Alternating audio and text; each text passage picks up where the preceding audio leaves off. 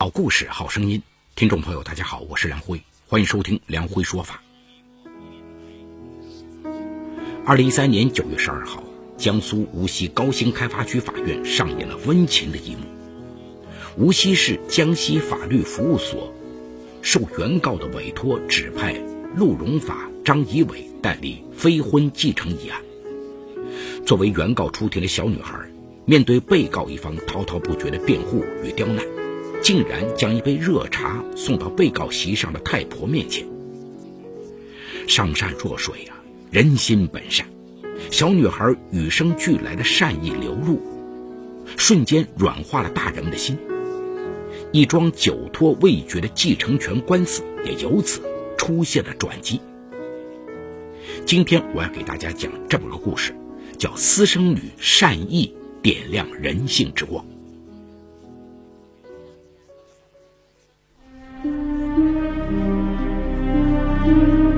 法治故事耐人寻味，梁辉讲述不容错过。二零一一年二月的一天，一名中年妇女领着十岁的女儿，敲响了无锡新区一户姓林人家的大门。中年妇女叫童桂花，手里拿着继承该处房产的遗嘱。女孩叫童珠，手里举着一张与爸爸的合影照。他爸爸就是这户人家的男主人林兴富。林兴富刚刚病逝，终年六十七岁。父女俩这次来是要林家人兑现老林生前的承诺。一九九六年，二十五岁的童桂花从苏北老家来到无锡找工作，被老乡介绍到一个建筑工程队干活。工程队的负责人就是老林。当时老林已经是五十二岁了，一双儿女已经长大成人。与他同年的老伴李霞在家料理家务。童桂花到了工程队以后，天长日久，他们两人的感情也发生了变化，明里是同事，暗里却同居。一九九八年那天，老林带着童桂花到外地包了个工程，几个月没有回家。李霞呢，就找到了工地上，隐约得知老伴儿和童桂花在一起。面对妻子的质问，老林不仅没有承认，而且还当面解雇了童桂花。李霞这才住了几天就回了家。可他前脚刚走，老林后脚就将童桂花接了回来。如此反复几次，李霞也是无计可施。当时李霞考虑过离婚。可已是年过半百的人了，如果离婚的话，儿女的面子怎么能挂得住呢？嗨，这想来想去啊，李霞觉得没有老林也能过日子，于是啊就听之任之了。李霞这样的态度倒是给了童桂花一个趁虚而入的机会。二零零一年九月，童桂花生下女儿童珠，之后童桂花曾多次要求老林离婚。可是老林呢，总不肯和妻子离婚。眼看女儿到了上学的年纪，还是没有落户，无可奈何的童桂花只好将女儿的户口落在了娘家，就随了自己的姓。他就这样一直无名无份与老林生活了十多年。二零零七年十月，老林承包的工地出了事故，连家底儿都赔了进去。已经三十六岁的童桂花觉得与老林结婚无望，再跟着他也没啥盼头，就提出了分手。还想东山再起的老林顿时黯然神伤。金秋十月寒风起，不测风云难分离。尽管他写诗挽留，但童桂花还是选择了离开。不久，童桂花将六岁的女儿留给老林抚养。自己则与一个带着孩子的离异男人结婚成了家。童桂花走后，老林与幼女的日子过得非常艰难。他爱讲面子，每次带着女儿出门，都让她叫他爷爷。只有父女俩在家里的时候，童珠才能叫他爸爸。年过花甲的老林照顾女儿不说，工程队的一帮人也都指望着他吃饭，他还得四处奔波揽活这个毕竟年岁不饶人了，老林干到最后啊，是身心交瘁，身体也出了问题。二零一零年八月，老林带着女儿到合肥出差，晚上他感到胸部不适，就让女儿帮他捶一捶。童珠看到爸爸难受的样子，意识到他病得不轻，叫爸爸不要再扛了。回到无锡以后，老林将女儿送到宜兴。让童桂花照顾一段时间，等她看完病以后再接走。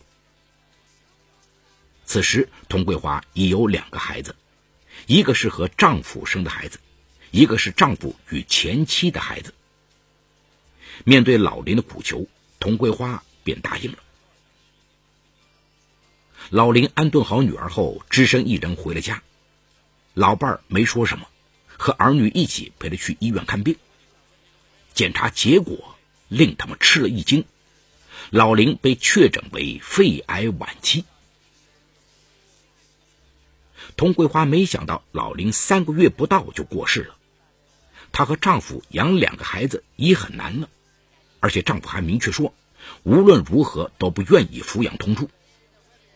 童桂花只好带着女儿来到无锡，希望林家看在骨肉亲情的份上，承担起童珠的生活。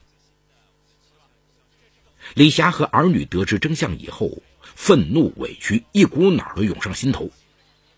这么多年来，童桂花破坏他的家庭不说，如今老林尸骨未寒，还找上门来讨生活费。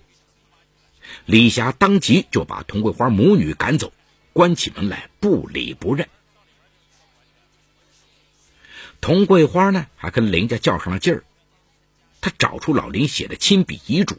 多次上门为女儿讨要房产。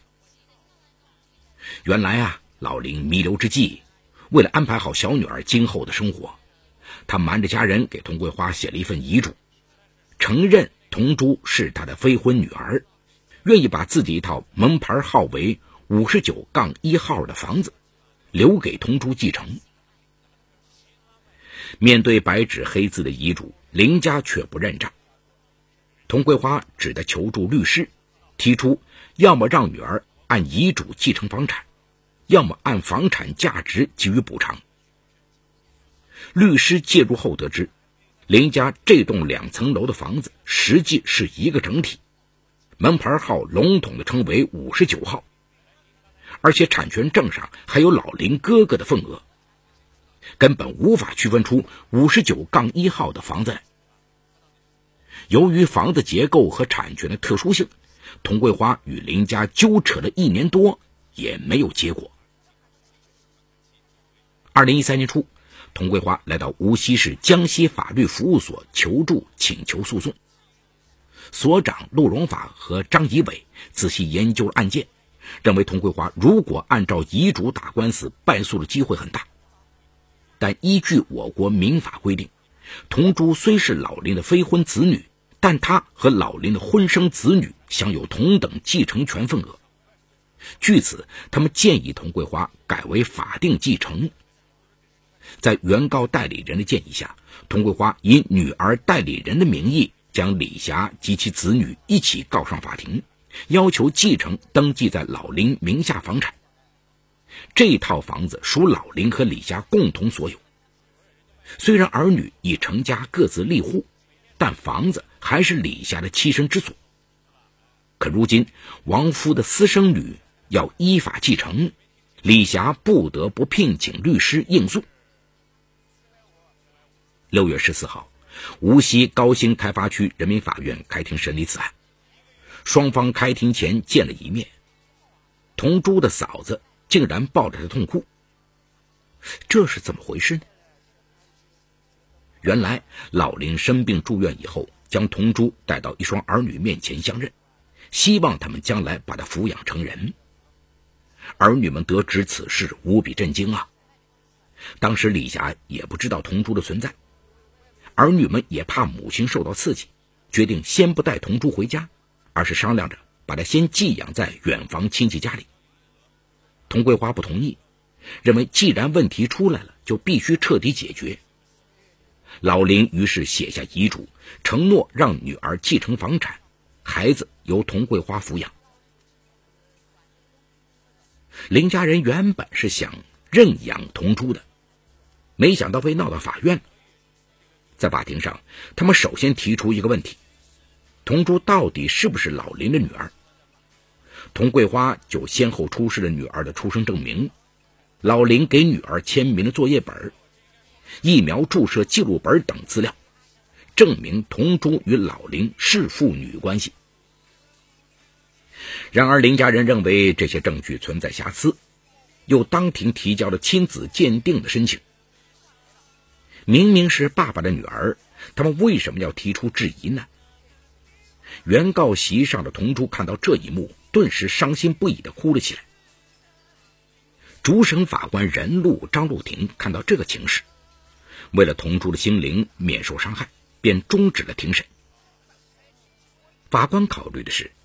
在处理家事纠纷类案件时，不能单纯的站在法律的角度，丁是丁，卯是卯的处理，而是要考虑到当事人的一些切身感受，考虑到法律上也需要温情处理的一面。所以啊，法官希望调解此案，尽量不要做亲子鉴定。休庭期间，主审法官多次走访调查，以及与相关当事人沟通。了解到童珠是老林女儿的事实，林家人一反常态质疑童珠的身世，其实是在赌一口气。他们针对的人是童桂花。二零一三年九月十二号，江苏无锡高新开发区法院上演了温情的一幕。无锡市江西法律服务所受原告的委托，指派陆荣法、张仪伟代理非婚继承一案。作为原告出庭的小女孩，面对被告一方滔滔不绝的辩护与刁难，竟然将一杯热茶送到被告席上的太婆面前。上善若水啊，人心本善，小女孩与生俱来的善意流露，瞬间软化了大人们的心。一桩久拖未决的继承权官司也由此出现了转机。梁辉说法正在为您讲述法治故事。私生女善意点亮人性之光。九月十二号，法庭第二次开庭，在调解环节，法官建议被告方考虑到未成年人的感受，撤回亲子鉴定的诉求。同珠的姐姐当即反驳说：“将心比心，爸爸当年被他妈抢走时，一走就是十几年，妻子没有丈夫，子女没有父亲。”谁有考虑过我们的感受？同珠的嫂子也说：“爸爸病中托孤，我们不是不想照顾他，而是他妈妈不让。闹成现在这种局面，都是他妈的责任。”林家人的话在气头上，但也间接的承认了与同珠的血缘关系。他们的本意还真不是要为难孩子。在法官的调解下，他们最终决定撤回亲子鉴定的请求。那么接下来的是关键一环：作为林家的一员，童珠能不能参与继承林家的房产呢？李霞当庭说不。她随即出示了丈夫生前写给社区的一份申请，提出将房产赠与给孙子的证明。李霞也表示。他作为房产的共有人，主张将房子留给孙子，儿女哪一个都没份这真是一波未平，一波又起啊！如果果真如此的话，童珠即使享有继承权，也无财产可以继承，他未来的生活就都成了问题。法官随后了解到，房产还没有办理过户手续，就不具备法律效力，同珠依法。仍然可以继承。法官据此提出调解方案：林家这套房子按市场价格二十万元，同珠所占八分之一的份额只能得两万多元。这对同珠来说无异于杯水车薪。那么，能不能多给孩子一些补偿，先解决他的生活问题呢？然而，法官的提议一出，被告一方又想不通了。此事的过错明明是童桂花，如果我们拿钱出来给同珠，岂不是承认我们也有错了吗？一时间，原被告双方互不让步，法庭调解一时陷入了僵局。就在这时，只见童珠不声不响的倒了一杯热茶，然后独自一个人走到被告席前，将这杯茶递到李霞的面前。童珠的这个不经意的举动，让大人们看到了孩子内心的善良和纯真。李老太抬头看了童珠一眼，表情微微一怔，心一下子软了。法庭上顿时鸦雀无声，一直处于焦灼状态的大人们内心的坚冰也在一点点融化。被告方的代理律师江苏瑞来律师事务所律师郭小兵也表示，孩子是无辜的，如果三个被告都不愿意出钱，他可以把本案的代理费用捐给孩子。律师的姿态进一步促使林家人的强硬态度发生转变。最后，李老太率先做出让步。孩子呢是无辜的，老头子犯下了错，儿子和女儿。也没义务来负担，只有我这个老太婆来承担一点点。但我有一个条件，必须让童桂花给我道歉。立下的要求并不过分。童桂花与丈夫同居十多年，还生下一个私生女，自己没能力抚养，又找上门来打财产官司，她应该为此担责。在李霞的大义面前，感激。代替了仇怨，童桂花为自己当年犯下的糊涂之举向李霞表达了歉意。出人意料的是，李霞还表示尊重老伴的临终意愿，将房产属于老林的一半全部让童珠继承。由于房子纳入拆迁规划，李霞还承诺每月先代亡夫向童珠支付抚养费，至其年满十八岁。待房子拆迁补偿款确定后，他再将这部分生活费扣除。原被告最终据此达成了调解协议。双方离开法院时，童桂花向林家人深深鞠躬，道了一声谢谢。一桩剑拔弩张的官司，因为各方的善意而握手言和。此事啊，在当地不胫而走。二零一三年十一月三号，一对老年夫妻得知此事后，承诺每月给予同珠三百至五百元的资助，直到其高中毕业。如果同珠将来考上大学，就继续帮助他完成学业。好，故事说到这儿就告一段落。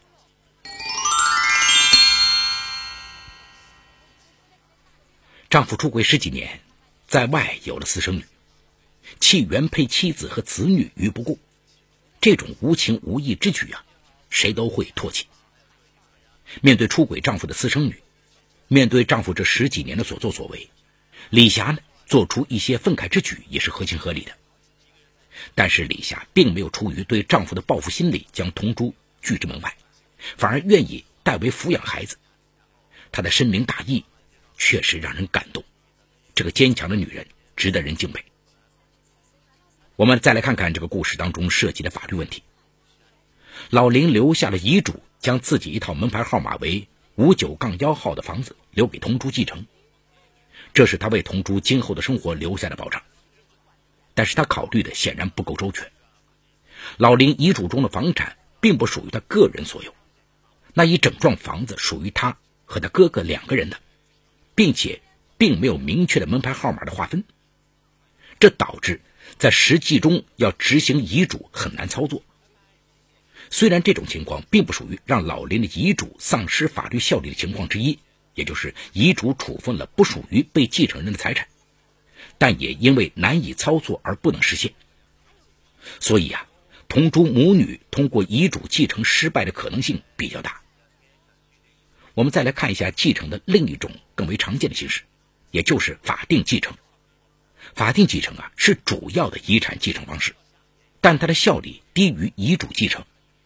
所谓的法定继承是指，在被继承人没有对其遗产的处理立有遗嘱的情况下，有法律直接规定继承人的范围、继承顺序、遗产分配的原则的一种继承形式。虽然童珠是老林的私生女，但我国的继承法也规定，非婚生子女享有和婚生子女同等的继承权。因此，就算没有遗嘱，童珠也享有继承老林遗产的权利。但正如故事当中所说的，就算童珠成功的获得了遗产，也不过只有两万多元，对于他今后的生活来说，无异于杯水车薪呢。幸好林家人深明大义、通情达理，才给了这件事儿一个圆满的结局，也给了童珠一个生活的保障。这个故事最后的结局是皆大欢喜的。善良的李家接下了抚养童珠的担子，童桂花也真诚地向林家人表达了谢意。一桩剑拔弩张的官司，最终因为爱而化解了。无论是大人们犯了怎样的错误，孩子都是无辜的。林家人不计前嫌接受了童珠，这份爱值得大家感动。